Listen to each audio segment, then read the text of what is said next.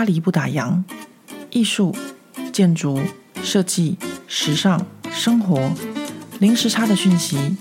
无论你人在法国，曾经在法国，或想来法国，喜欢或讨厌这个国家，都欢迎你和我一起度过巴黎的战斗人生。欢迎收听《巴黎不打烊》，我是何桂玉。今天我们又到了撼动法国的七十位女性这个主题了。我想一定有很多朋友在想说，怎么这个主题讲那么久都没有讲完？我们真的只有七十位女性吗？哎，各位朋友们，其实真的人数不多，而且呢。呃，应该这么说吧，其实我都已经读完这些杂志，而且我的文字稿什么都写好了。但是对一个职业妇女和地方妈妈来说，要找到录音的时间真的是难上加难。尤其是这种，嗯，对我来说它是非常重要的主题啊，就需要我一段完整的时间。那我又要工作，然后又有家庭，然后，哎。不得已的是，呃，老房子的隔音哦，真的不是很好，就很多各式各样的噪音，比如之前邻居施工啊，还有狗叫啊，然后呢，这个边施完工，那边又施工，现在呢，就整个换成大马路施工，因为我们巴黎马上就要办奥运了，所以到处都在施工，唉，所以不管是呃这个。撼动法国七十位女性，或是这个思想审查室，这些，或是嗯，今天晚上吃什么这样子这些主题，呃，像有的是不需要就是有文字稿的，但是呢，像这些杂志的部分啊，我找的一些资料需要有文字稿的，其实嗯，都已经在我的那个。谷歌的那个 Word 里面呢，都已经就是好几万字都已经写好，都已经准备好了，只是真的是找不到时间录音，让我觉得非常非常的抱歉。而且呢，今天这一集节目才不过是巴黎不打烊的第四十三集节目，诶，哎呀，我的天呐，我录了这么久才录了四十三集，我今天一定要好好的爬升一下。好，我来想想看，我一定要每个礼拜努力找到两次的时间。来好好的录音。那今天呢，在我们开始讲正式的主题之前，我要先跟大家分享两件事情。第一件事情呢，就是我非常感谢最近有不少的听众私讯或留言给我，告诉我你们很喜欢欧洲思想审查室，我真是太感动了。竟然会有人跟我一样喜欢这么严肃又无聊的主题。其实我觉得他一点都不无聊也不严肃，就是。一种我可以更了解这个世界的一个呃过程，一个方式，但是呢，要找到知音也真的是不好找啊。那我非常感谢，慢慢的有一些潜水的听众们总算浮上来了，然后其中还包含一位，就是几年前我带我女儿回去台湾念书的时候认识的一位很年轻，嗯，很年轻哦，她现在应该不年轻了。那时候我觉得她是一位年轻的女孩子，因为她那时候大学好像刚毕业。然后我就觉得她是一个很有想法的女孩。那果然，她现在就在意大利生活。那她也就是私讯告诉我说，她很喜欢这个主题。我一听到她喜欢这个主题，我就觉得，嗯，果然，我当初看这个女孩子就觉得她是一个很特别的人。诶，我这样讲好像是在间接夸奖我自己哦，不是这个意思。其实我就是要非常感谢有这么多的朋友们私讯和留言给我，呃，让我觉得呃有人在听这个节目，人跟我一样喜欢这个主题，真的非常感谢。那另外一个呢，就是更呃怎么说呢，让我更开心的一件事情，就是经过了这么久的时间，诶，其实没有很久，就我自己觉得很久吧，就录这个。相关于呃历史杂志啊，或一些故事的这个 podcast 以来，呃，经过这些时间，总算有一位读者他来信来讯息指出，就是我 podcast 里面的呃不正确的地方。诶，怎么会有人被指出不正确的地方这么开心呢？大概只有我一个吧。我非常感谢每次写这个。巴黎不打烊的这个连专的时候，都有朋友帮我就是校稿，帮我找出错字，因为我每次在写的时候都是，比如说在地铁上啊，在路上啊，就是早吃早餐的时候这种零碎的时间，所以也不太会注意到错字的问题，就这样发出去，然后很多朋友都会帮我校稿，那这一次呢，是有一个朋友，他呢就是呃私讯给我，跟我说。他在玛丽·安东尼这个专辑里面呢，所听到的一个错误的部分。那这个错误部分是什么呢？就是呃，我在讲述这个玛丽·安东尼他刚到法国的宫殿的时候呢，呃，这个路易十五其实呢就很喜欢他，因为他的嘴很甜，一开口就喊他爸爸这样子。那事实上，路易十六他不应该叫路易十五爸爸，而是。呃，应该叫他，嗯，可能是爷爷这样子的，就是辈分，所以这位呃网友他就就是私讯给我，告诉我这个部分的问题。那我真的非常感谢他，因为我自己没有注意到这件事情。呃，的确，路易十六呢，他并不是路易十五的儿子，而是他的孙辈。那这句话又是怎么来的呢？呃，这句话当然不是我凭空自己想出来的啦。呃，其实呢，在我在准备这一集 p o c a s t 的时候，我就研究了不少的史料，大部分都是法文的。那除了书籍的部分呢，还有一些网络上的资料。那也有一些呢，呃，是影音的档案，比如说纪录片啊，或是一些呃访问的一些呃怎么讲广播或是 podcast 法文的这些节目。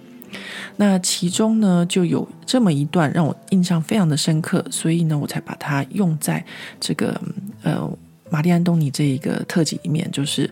嗯，怎么讲呢？就是像我很喜欢听的《时间的女儿》一样，就是他常常会说，本节目是呃节选国内外什么网络或是什么书籍资料，然后经过逻辑梳理后，然后跟大家分享的。那我大概是这样子的情况。那我那时候呢，就想说，诶，我确实是有听到这一段话。那这段话呢，它就是让我印象深刻，所以我才把它收录在我的 podcast 里面。那这位网友他的来讯就引起了我这个呃，就是心底的 这个柯南喜欢就是调查的一个呃兴趣哦。我就开始想说。呃，当初到底在哪里听到这一段话？为什么我会记忆深刻？但我很明确，就是在呃某一个访谈还是节目当中，我是用听到的。然后呢，我就又回去，就是全部再重新听了一遍我所找的这些史料，因为我想说，诶，会不会人家是说呃 compare 就是爷爷，而不是说 bear 呃爸爸？然后是我听错了。那结果后来呢？经过我的追追追哦，呃，我就找到了，的确我没有听错。呃，这段话呢是出自曾经写过法国历史相关书籍的一个法国作家 Laurent Deutsch 的口中。那他的确是说爸爸。那事实上，玛丽安东尼他当时如何称呼路易十五？呃，我想其实这应该是无从可考的。他。应该也不会称呼他爷爷，因为按照法国的宫廷制度，他应该会称呼他陛下。那这位写过法国历史的作者，为什么会在他自己的广播节目当中这么说呢？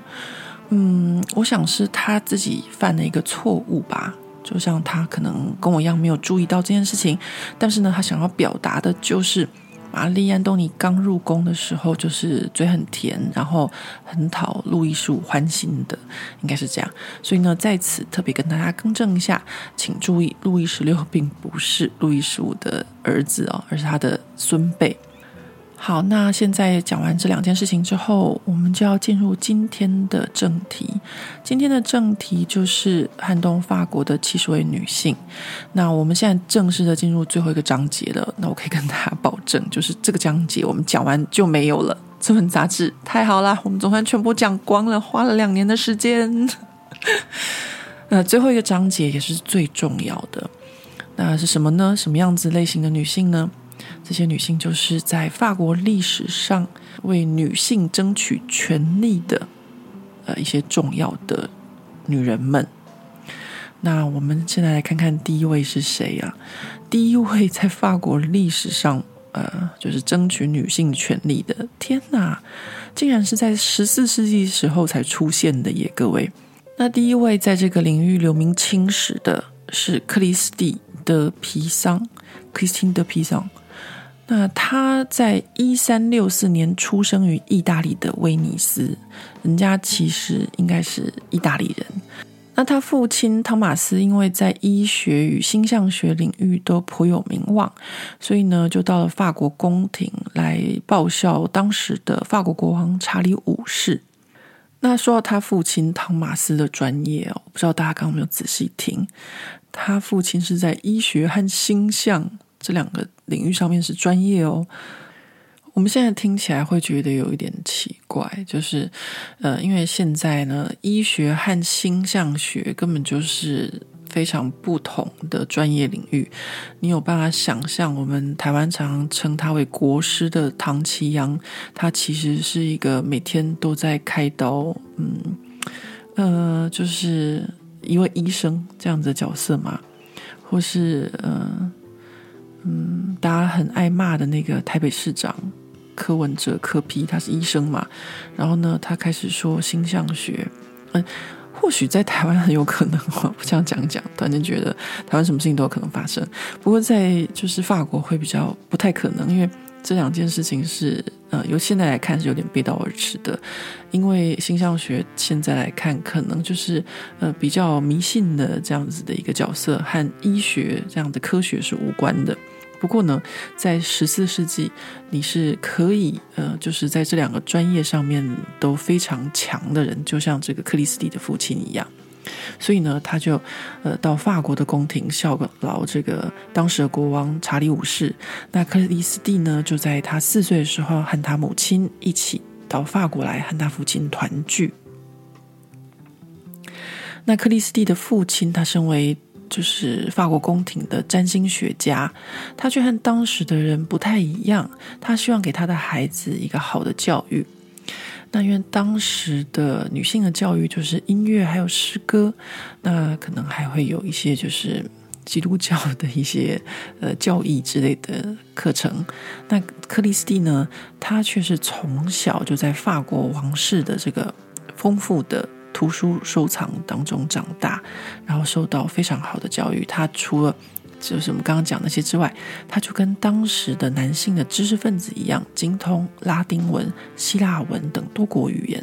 好，我们说到拉丁文和希腊文，就算到法国的现在，就是好学校的这个中学生啊。诶，不是说好学校中学生，应该说是中学里面的好学生，到了国二的时候就要修一个拉丁文，然后到国三的时候呢，就可以再增选修一个希腊文，就古希腊文哦，那不是现在希腊文，那都是一种就是精英分子或知识分子的一个表现。所以克里斯蒂他所获得的知识和学问。呃，跟当时其他法国宫廷里面的妇女相较之下呢，是又深又广。不过，她虽然受到良好的教育，但是呢，她在婚姻上面，因为她母亲的关系啊，还是希望她可以跟当时就十四世纪的女人一样。所以，她在十五岁的时候呢，就被安排嫁给了大她十岁的宫廷书记官艾蒂安·德卡斯特。但是呢，还好，就是说。他们虽然呢，就是是一段 mariage arrangé，就是在法文里面就是所谓就是父母安排的婚姻啊，但是呢，婚后他们夫妻相处还是非常的融洽，而且呢，她的丈夫艾蒂安也支持克里斯蒂她写作，但是呢，后来法国国王查理五世就过世了，那克里斯蒂的老爸汤马斯呢，也就失去了新的国王的这个重用。那薪水呢就被调降，而且常常呢是不定期支付。那加上他老爸不善理财啊，所以家中的财政就陷入了困境。那他父亲没多久就抑郁以终。那克里斯蒂的先生艾迪安呢，后来就成为家中的经济支柱。不过呢，在他父亲死没多久呢，他先生艾迪安也很快的就死于当时的流行病。那在欧洲的中古世纪哦，女人只要丈夫一死，就是要进修道院出家，不然呢，就是要找个人再婚。那这个时候年纪才二十五岁的克里斯蒂，她带着三个孩子，还有自己的母亲，还有远房亲戚的孩子，她就决定用自己的方式来养活这一大家子。那就是说，她既不想要进入修道院，她也不想要改嫁，她想要活出自己的人生。那当时的克里斯蒂呢，他要如何养家呢？他的方式就是他自己写作，他贩售自己的作品之外，然后在那个没有印刷术的年代啊，他会手抄书，然后再加上自己画的一些插图，这样子卖给别人。那因为克里斯蒂他从小就在法国的宫廷里面长大，所以他的人脉资源还蛮丰富的。他这些书，还有他的一些著作或手抄本，都就是献给当时的王公贵族，来换取他的一些薪资酬劳。那这些王子和公主们对他也是相当的慷慨大方，让他得以就是靠此养活一大家子。那说到克里斯蒂的职业生涯，他最开始写的是一些叙述诗和宫廷诗歌啊。讲到这个，有没有觉得很熟悉呢？我们是不是有在那个禁书里面常常讲到一些宫廷诗歌呢？OK，克里斯汀他也是写过的宫廷诗歌。那就在这个领域里面呢，十二世纪已经有非常著名的一个神秘女诗人，叫做玛丽德凤斯，就是法国的玛丽。那克里斯蒂呢？他很快就决定走出自己的风格和路线，写出跟前辈不同的作品。那什么风格又怎么样不同呢？那有鉴于以往的文学总是批评和贬低女性，克里斯蒂他决定站出来为女性反抗，也因此他被认为是法国的第一位女性主义者。后来，克里斯蒂他甚至为此而发动了。法国历史上的第一次的文学论战，在西元一四零零年的时候，由吉雍德·洛里斯和尚德蒙所写的《玫瑰传奇》推出。这是一部图文并茂，并且有两位作者花了长达四分之三个世纪接力完成的寓言式诗歌。不过，前面由吉雍德·洛里斯写的部分还好。但是呢，后面尚德蒙所写的部分呢，对女性真的是充满了偏见。他写的宫廷爱情，就是女人利用自己的青春美丽，想方设法榨干男人，充满了各种厌女的内容。这场法国历史上的第一次文学论战，是《玫瑰传奇》的支持者，也是当时的一位人文主义者尚德蒙特罗开启的。他在某个场合上遇到克里斯蒂，便和克里斯蒂还有他的朋友，呃，一位神职人员就开始聊起来，就像我们现在朋友之间就是讨论某本书的情况一样。结果大家的看法不尽相同，回家之后呢，讨论的欲罢不能的尚德蒙特楼，他就写了一封信给大家。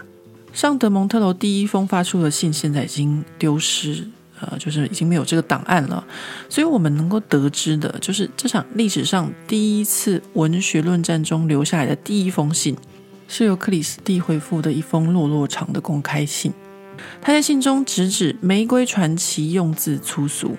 羞辱婚姻关系，而且十分厌女。那克里斯蒂的信寄出去之后呢，就让他受到《玫瑰传奇》和作者尚德蒙支持者的攻击，而克里斯蒂也不甘示弱。将这些论战的信件寄给当时查理六世的王后，还有当时巴黎教会的教务长看，要大家公断一下这些男人是怎样羞辱女性的。后来根据法国十九世纪学者的看法，其实克里斯蒂当初已经从《玫瑰传奇》这本书当中看到文艺复兴初期的样子，也就是这本书里对人性的描述，那是那个时代里面所没有的，而那些和克里斯蒂。就是论战的这些男性知识分子们，他们却没有看到，或是假装没有看到。那克里斯蒂的文学作品捍卫女性的尊严，并谴责女性所受到的不公平对待，尤其是像她一样的寡妇。她并指出，如果让女性受教育，女孩子会做得跟男孩子一样好。而她这些论述在法国宫廷不但没有受到打击。反而颇受欢迎。不过，这和当时英法百年战争，还有法国自己内部勃艮第和奥尔良之争，以及王后当权的历史背景有关。那克里斯蒂他写作的内容也和当时的政治局势相关。他原本站在奥尔良公爵那边，后来又站到勃艮第公爵那边。最后，他的态度就是：大家吵来吵去，我要的是世界和平。当然，战争和政治的事情不是我没有办法阻止的。最后，克里斯蒂他非常的失望，然后住进了修道院，他就再也不闻问政治的问题，那也不踏出修道院一步。他只有在一四二九年，圣女贞德带兵解了奥尔良之围的时候，他曾经为了庆祝这个女英雄而走出过一次修道院。而克里斯蒂的一生最后就在修道院结束。他也曾经写文章纪念十九岁就被法国人烧死的贞德，觉得法国人亏欠贞德。以上是我们今天的第一位撼动法国七十位女性为女性争取权利的克里斯蒂德皮桑的故事。我们现在这个录音到现在才讲了第一位，但是已经过了二十分钟了。如果你在听的话。但是呢，我实际上录音的时间就是刚刚在讲那个故事，是今天大概中午吃饭前的时候录的。那现在呢，又到睡前的时候来讲第二位的故事。现在大家都知道我到底是怎么样录我的 podcast 吧？其实呢，上午在录那个到最后的时候，我根本就是我从来知道什么叫做夹缝间求生存的。因为我录到后来，我另外一半就回来，就是准备中饭要给我吃，然后他就在厨房，就是乒乒乓乓乒乓。那我戴着耳机，收音非常的清楚，全部都听得一清二楚，所以我只能在他动作停止的时候录一句话，然后他在录动作在停止的时候，我再录一句话。所以最后的五分钟大概是这样子完成的。那现在呢，又到了我们家夜深人静的时候。我刚刚已经把我女儿赶去睡觉了，大概是巴黎晚上的十点半的时间。通常这个时候我都已经在睡觉，但是我如果不抓这种时候录音，我白天又是施工，然后又是什么的。我中午的时候趁施工会暂停的时候回来录音，还遇到我另外一半回来煮饭。他就知道为什么我这个 podcast 的进度这么缓慢。好，那我就不要讲废话了，因为等一下可能又会突然间发生出什么奇怪的事情或什么样的声音。那我们现在来讲第二位，第二位玛丽德古奈，她出生于西元一五六五年。那她原本的姓氏应该是勒贾赫，就是她的名字叫做玛丽勒贾赫。那他的情况呢，就是他的父亲过世之后呢，他的母亲改嫁，所以他的姓氏呢就从勒贾赫改为德古奈。那这个“德”就是贵族的意思。那玛丽的母亲呢，并不是一位特别重视孩子教育的人，她只是按照当时贵族的教育教导玛丽一些基督教的教理，还有缝纫。但是玛丽却不满足于此，而非常的喜欢阅读，而且玛丽还自学拉丁文和希腊文。那玛丽在十八岁的时候，她读了一本蒙田的散文，然后呢，她就成了蒙田的粉丝，一直很想要和蒙田见面。那他这个心愿在五年之后，就某一次他母亲就北上巴黎的时候呢，就完成了他这个梦想。那这个时候，二十三岁的玛丽和五十五岁的蒙田就成了忘年之交。那蒙田曾经说过，玛丽呢就是他的干女儿。那后世就有人怀疑玛丽跟蒙田之间其实呢是有男女之情，因为蒙田曾经写过“爱玛丽远胜于父爱”或者是“我眼中只有他”这样子的句子。不过怀疑归怀疑哦，其实两人之间我觉得应该是没有什么，因为玛丽她是在蒙田过世十五个月之后，才从蒙田的遗孀那边得知蒙田的死讯。那蒙田的遗孀呢，他就将蒙田生前的散文交给玛丽，跟他说，希望由他完成这个蒙田的散文的编辑，然后出版。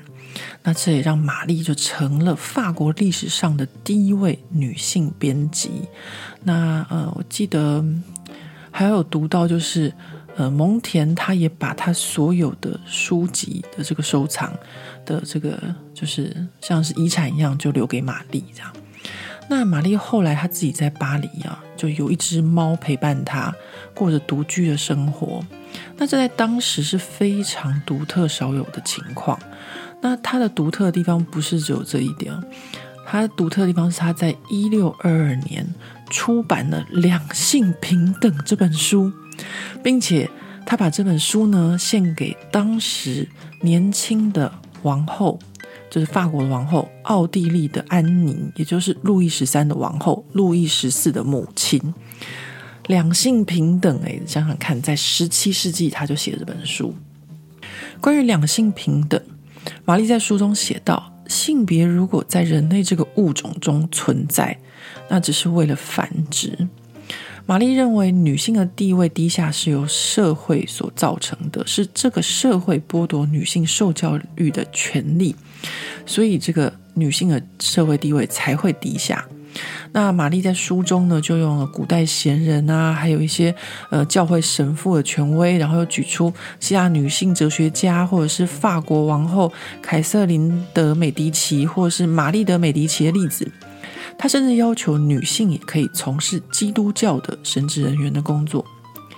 那玛丽老了以后呢，就得到了红衣主教黎塞留的养老金，啊、呃，就是。嗯，应该说是供养吧，这样子的一个呃退休金一样，然后享年七十九岁。她是上一位，就是克里斯蒂德皮桑之后，法国历史上最重要的女性主义者，也是首位提出两性平等的女性。接下来我们就到了十七世纪，那到十七世纪的时候，法国的贵族女性就开始有求学的欲望。这也造就了法国喜剧作家莫里埃著名的一些著作、剧本创作，像《太太学堂》啊，还有《可笑的女才子》。莫里埃就在讽刺这些追求知识的女性。不过，这些女性并不如莫里埃所塑造的这样子的可笑，因为其中有很多著名的作家。比如说塞维涅夫人，她的文学作品生动风趣，而且反映了路易十四时期的社会风貌。就是我们现在要了解很多关于路易十四的宫廷的一些记录，很多都要参考他的一些小说。那另外还有拉斐特夫人，她的小说《克莱夫王妃》是首部心理学小说。那还有写了不少精彩长篇小说，然后又参与女性文学运动的玛德莲德斯库德里，她们都是在文学创作上争取平等的女性们。在这本历史杂志中呢，就称她们是一点都不可笑的女性知识分子啊，就用这个名字呢来就是回应莫里埃他著名的剧作《可笑的女才子》。故事说到这里，我们要来介绍一位大家可能有点熟悉又不太熟悉的人物，那就是法国国王路易十四的妻子曼特农夫人。哦，法国国王的妻子不是王后吗？为何路易十四的妻子称为曼特农夫人呢？这个故事说来话长。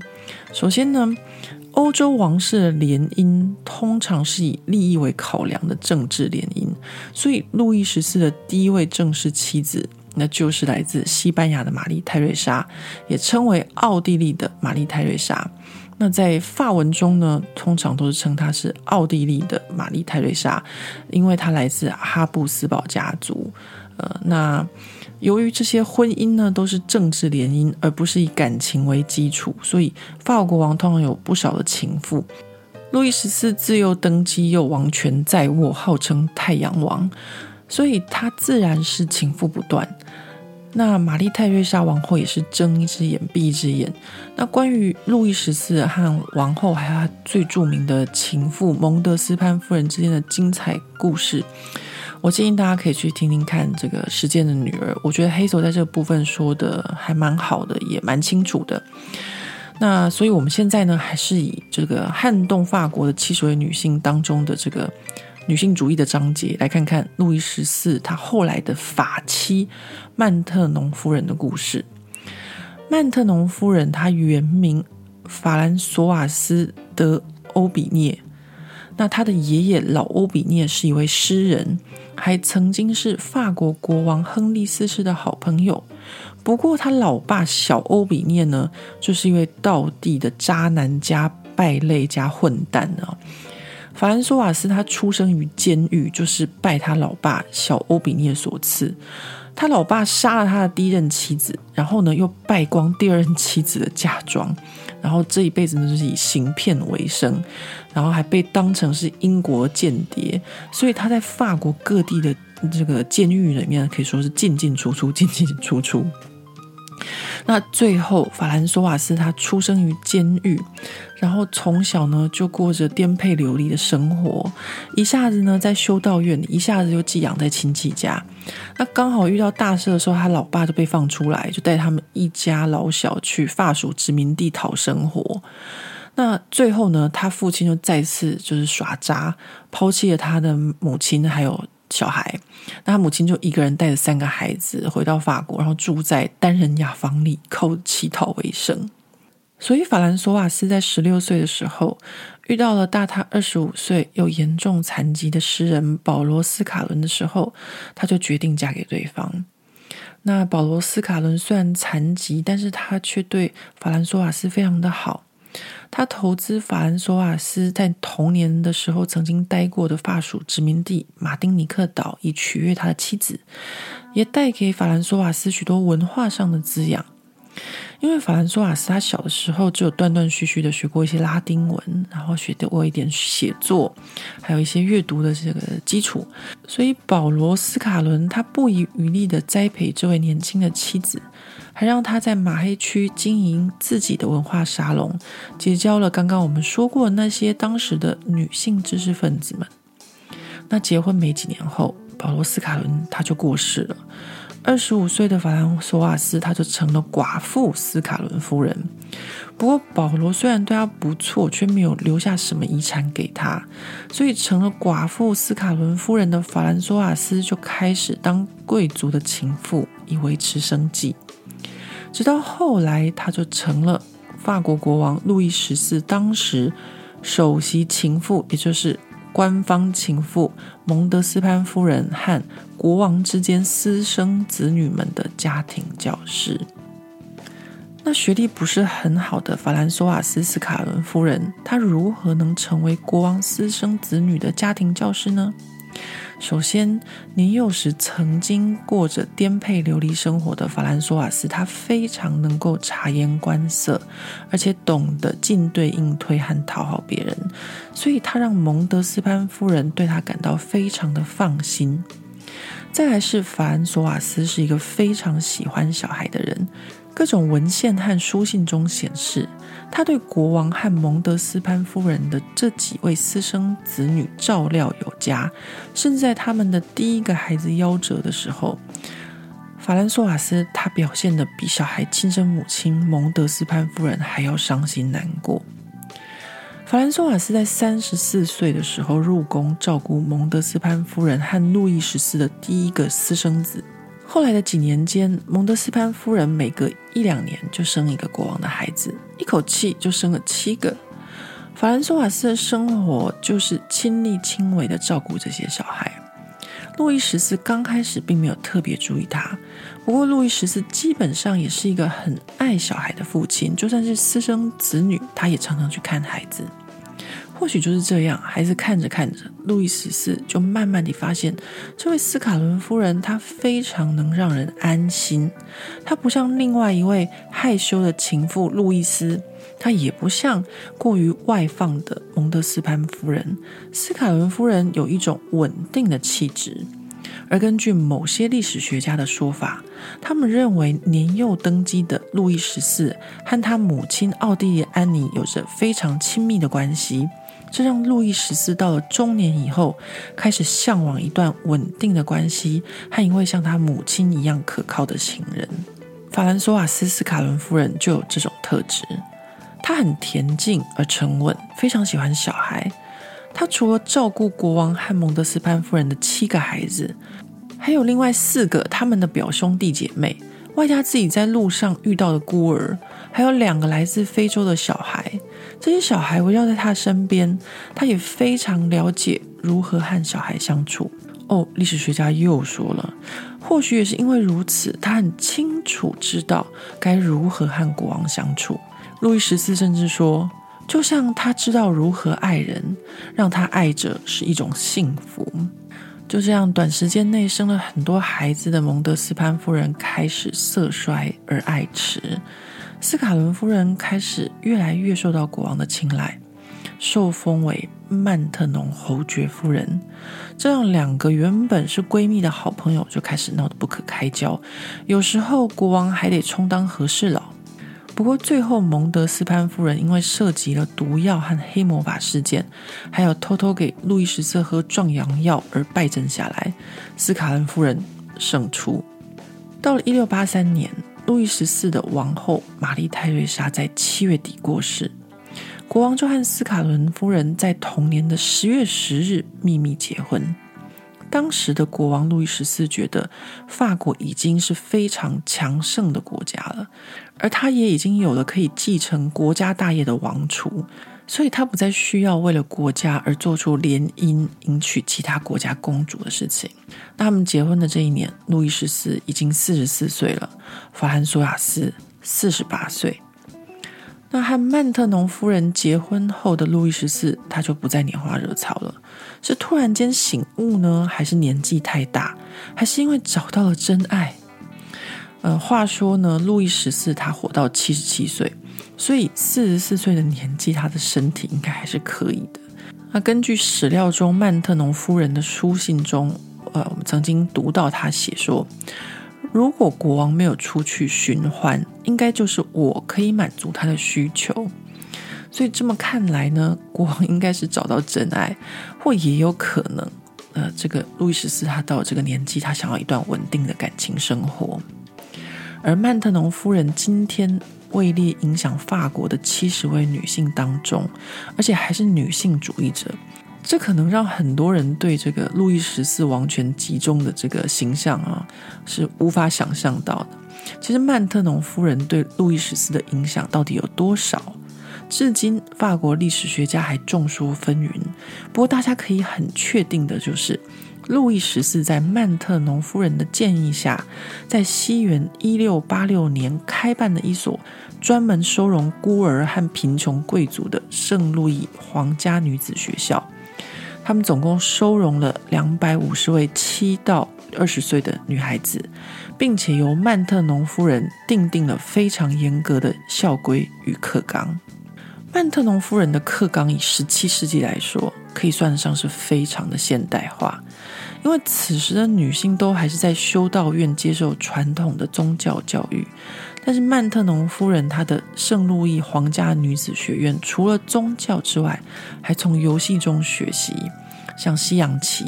那么此外呢，还要上艺术、音乐、舞蹈、戏剧、绘画，是一座非常现代化的贵族女子学院。那最后，为何曼特农夫人感觉上好像很优，但是在历史中却不是那么有名呢？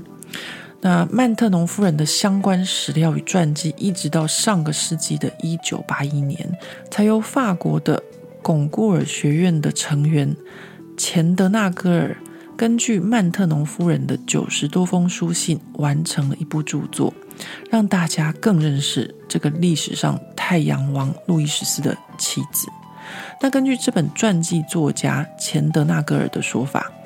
曼特农夫人呢，她从一个保姆的角色抢了闺蜜的男人上位，这件事情还是给大家很不好的观感。就算在当时，曼特农夫人也曾收到过匿名的书信，问她说：“哎，你是怎么当上国王的情妇的？”咦，这么不礼貌的信，好像很有既视感。不瞒各位，我也常常在巴黎不打烊的脸专收到这类型的私讯。那其实呢，就像现代西方的社会一样，常常有男主人和小孩保姆发生婚外情的案例啊。就像贝克汉也曾经好像被爆料过偷吃女人的教师。此外，还有宫廷间嫉妒的关系，曼特农夫人的受宠让其他人嫉妒而造谣流传，这些都让曼特农夫人在历史上没有引起太多的注意和研究。关于曼特农夫人的故事，我这边就到此告一个段落。如果大家还想要更了解，就是呃，刚刚我们所讲到的这个路易十四和蒙德斯潘夫人还有曼特农夫人之间的这个关系的话呢，呃，就像我刚刚跟大家说的，我觉得《时间的女儿》她其中讲的还蛮好的。不过，如果你对这个蒙德斯潘夫人下毒，然后还有这个黑魔法的部分很有兴趣的话，我建议大家也可以听听看，有一个 podcast 叫做《海狮说》，它有专门把这个黑魔法的部分抽出来讲。那我觉得从不同的角度、不同的人，可以听到不同的。历史故事可以让大家对这一段时间的历史可以，呃，可以看得更完整。那我今天在这边跟大家分享的是关于曼特农夫人的部分。那关于曼特农夫人的一些呃历史啊，就像刚刚跟大家讲的，呃，中文的部分可能是更少。那大家如果有兴趣来读一读这本上个世纪八零年代一推出就非常畅销的关于曼特农夫人的这本小说的话，呃，大家也可以到法国的网站上面去找，叫做《L'Allée du Roi》。那我会把这本书的作者和书名放在这个 p o c a s t 的文字的部分啊。这本法文书大概有看一下，大概有八百多页。呃，我当然是没有全部看完啦，呃，就是在找这些曼特农夫人相关史料的时候，呃，当然是得要买一本书来阅读一下，但是因为真的很厚，呃，我也来不及全部看完才跟大家分享，所以我就是呃读了局部，然后上网找一些历史学家的一些资料，来做成这一段的呃 Podcast 的节目，关于曼特农夫人的部分。那接下来下一位是谁呢？嗯，我想在我录下一位之前，我可能要先去睡觉了，因为刚刚我又出现那个夹缝中求生存的状况，因为我另外一半在睡觉前都要喝一杯热巧克力牛奶，所以他要在厨房乒乒乓乓的，嗯、呃，也没有说乒乒乓乓，但是就是非常讲究的。煮他那一杯热巧克力牛奶，啊、所以呢，我就是又在他停止动作的时候录音，然后呢，他开始动作的时候按暂停，然后他有停止动作的时候录音，然后他开始动作的时候按暂停，大概这样子录了差不多有三五分钟左右吧。那所以现在呢，差不多是。巴黎地方，妈妈该睡觉的时间了，我眼睛都已经快要闭上了。我是一个早睡早起的乖宝宝，这样。那剩下的几位，我想明天早上再跟他继续讲这个故事。这样子的 p o c k e t 听起来好奇怪哦，我是不知道明天早上起来会不会把这一段剪掉。那我就明天再继续录了。各位朋友们，现在是上一段录音时间的隔日。的下午六点，因为白天的时间我工作还蛮忙的，所以现在总算又抽出时间在晚餐前赶快来录一下。我们家今天应该就是会比较晚吃这个晚餐，因为我女儿要上课到晚上八点才回来，所以大概要九点才会吃晚餐。所以现在距离晚餐前还有一些时间，我就赶快来录音，尤其这个时候。就是所有的施工都已经停了，呵呵呵。不过呢，还是很有可能，就是这个时候，就是很多邻居啊的小孩子，或是下班回家的那个声音会砰砰砰。反正呢，呃，一整天要找到好好的录音时间，真的是非常困难。我上个月还在想说。我要送自己什么生日礼物？其实我想，我可以送我自己一个生日礼物，就是把我这个小房间改造成一个专业的录音室，然后贴满了各种隔音棉。但是我后来想想，还是不要把家里面搞成就是太过于专业的状况，就是家里面还是要生活的样子，所以就没有做这件事。那我就继续夹缝中求生存吧。我们现在继续来讲这个。一直中断的故事啊，接下来要说的是路易斯·德皮奈夫人的故事。路易斯他出生于西元一七二六年，那是一个贵族的家庭。不过，因为他的这个父亲是一个军官呢，在他十岁的时候就过世了。那他的母亲后来很有可能就改嫁，然后就把他送到修道院去。那在十九岁的时候，呃，这个路易斯就跟他的表兄德皮奈侯爵结婚，所以就获得德皮奈夫人这个称号。那刚结婚的头两年，德皮奈夫妇就过着幸福快乐的生活。但是没多久之后，德皮奈侯爵就开始对婚姻不忠。那对为婚姻不忠就算了，他还挥霍无度，不懂得节制。所以，我们这个故事的女主角就很担心她的他们的这个家产被败光，就跟她先生要求分家。那分家之后的路易斯，他经济状况就不是很好。他带着两个孩子生活，然后呢，有一些情人可以接济他。透过他的情人呢，他就认识了伏尔泰、狄德罗，或者是卢梭这些法国启蒙时代十分著名的思想家和作家。那路易斯他自己童年时期受到的教育其实是蛮草率的，就是在这个修道院里面。不过，路易斯他自己本人倒是十分执着于孩子们的教育，是第一位写下教育类书籍的母亲。那话虽如此，他的儿子却跟他先生一样，对感情不忠，而且也挥霍无度，让他觉得他自己教育失败。不过，和他关系比较好的就是他的女儿就没有这个问题。那后来呢，她成为外婆之后，也百分之百的在照顾孙女。还出了一本孙女对话集，应该叫做祖孙对话集。那由此来叙述一个母女关系。她反正就她就是一位思考教育对孩子未来影响的女性作家。那她因为自己自身的经验，然后要求丈夫分家，因此她在书籍中提倡女性解放的思想，也认为透过教育，女孩子们呢才有可能脱离就是这个婚姻的束缚。所以她是一位思想相当现代化的十八世纪女性作家。那接下来下一位呢，她的名字叫做奥兰普·德古热。奥兰普·德古热的原名是玛丽·古兹，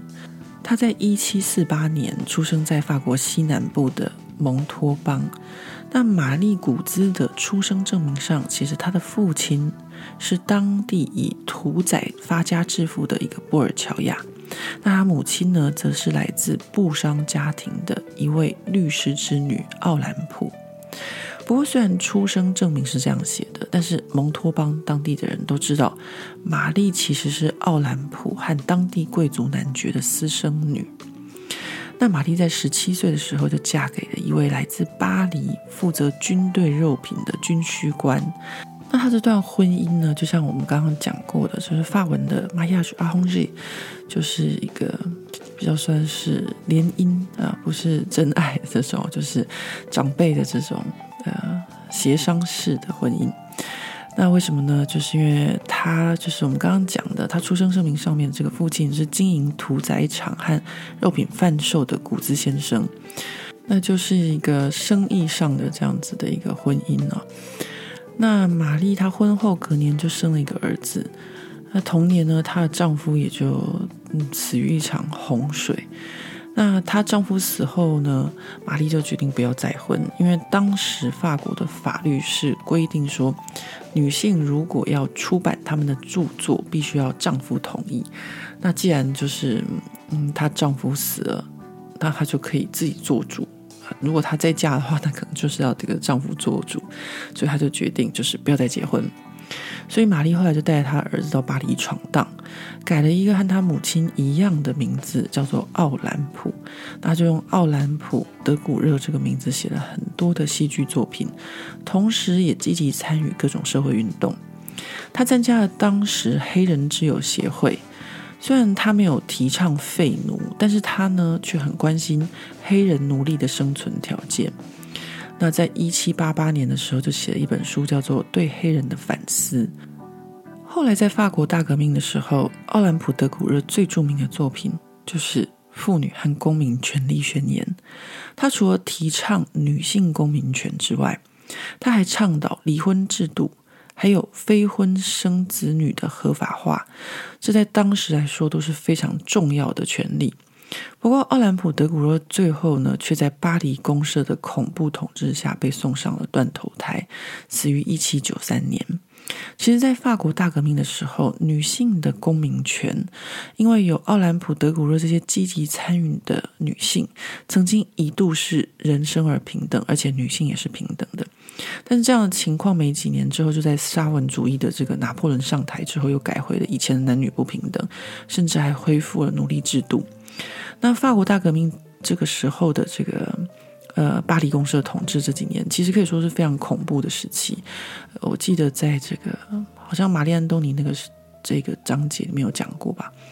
反正呢，这个时候很多被冠上保王党的人哦，都被送上断头台。稍微跟国王路易十六或者玛丽·安东尼有一点关系的人，或者帮他们说话的人都可能会有危险。那奥兰普·德古热当时也是反对国王被砍头的人之一。那。嗯，这边呢就想跟大家讨论一件事情，就我自己最近的一个观察到，就是说，到底要不要砍国王的头呢？现在的法国人他们自己在面对这段历史的时候，会觉得这段巴黎公社时期是很野蛮的。那以现在欧洲人文素养进化的程度，会觉得没有必要砍下国王的脑袋。但是从一个长远的角度来看，或许法国人就是因为砍掉了国王的脑袋，所以现在大部分的法国人对过去的国王、贵族这些蓝血人都没有什么憧憬。嗯，比较不像在中国或是台湾，可能还会有人自以为就是呃古时候的皇亲国戚的后代啊，或者什么朱元璋第几代后人什么的这样子感到自豪。所以我觉得，呃，有没有把这个国王的头砍掉这件事情，对法国人来说呢，是非常呃不一样的。就是他们把自己跟过去的王权就是这一刀砍掉了。呃，相较于比如说隔壁的这个呃英国，他们还有他们的伊丽莎白女王啊，他们这个最近伊丽莎白女王登基的事情，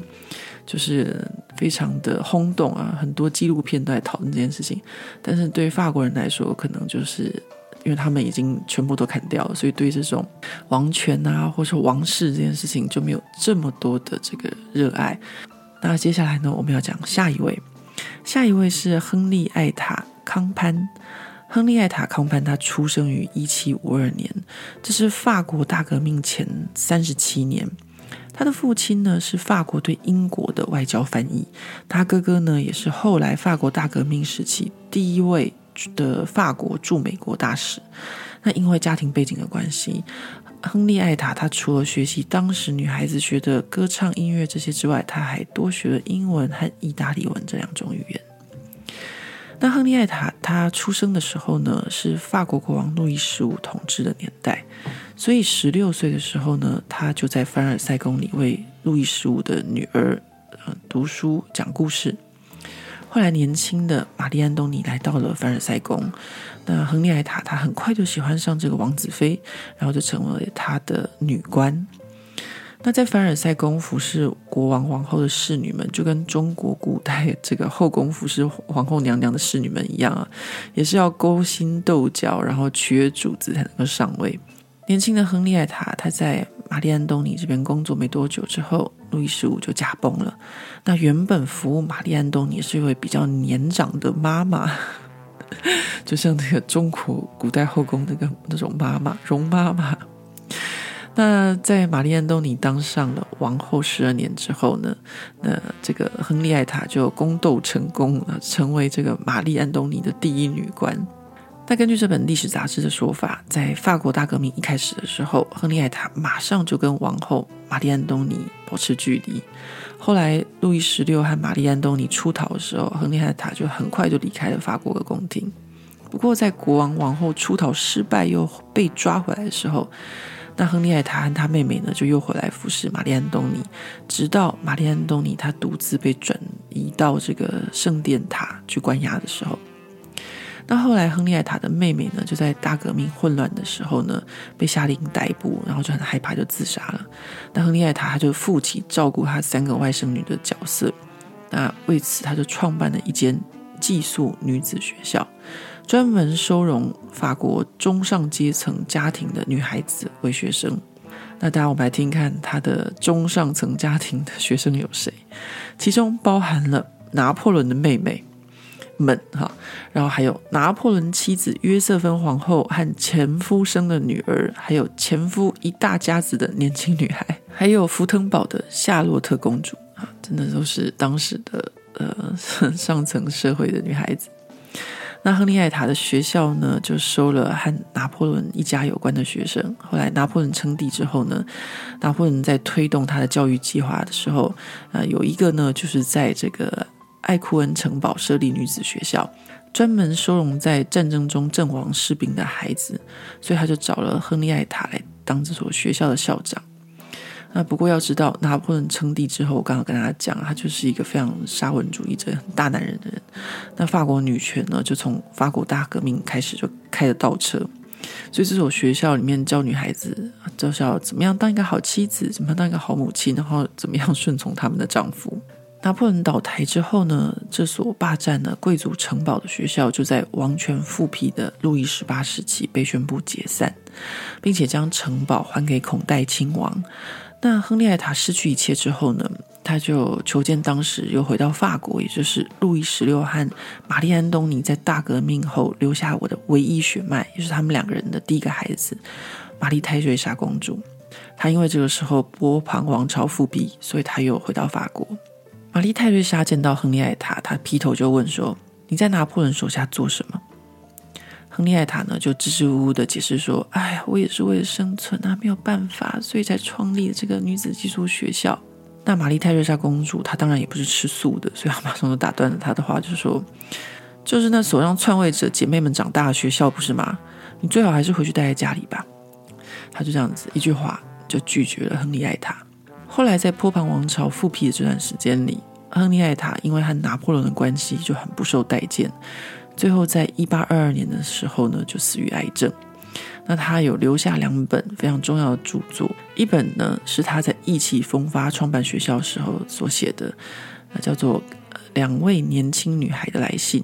还有一本呢是他死后出版的《玛丽安东尼私生活回忆录》。各位朋友们，故事听到这里，我们总算把这个章节的上半部讲完了。我不知道大家有没有觉得很辛苦，就是听听故事呢，还要突然间就是中场休息一下。不过呢，在我们就是非常努力的啊这个录制的过程中，我就是基本上跟大家分享，就是我这个巴黎不打烊 Podcast 是怎么完成的。下一次我大概就不会让大家就是。全部都听到这样子，今天录，明天录，今天晚上录，明天早上录这种奇奇怪怪的情况，我下次就会把这些全部剪掉。今天呢，就是完整的呈现，就是我这样子一集的 podcast 要分这么多段的时间，呃，录给大家听，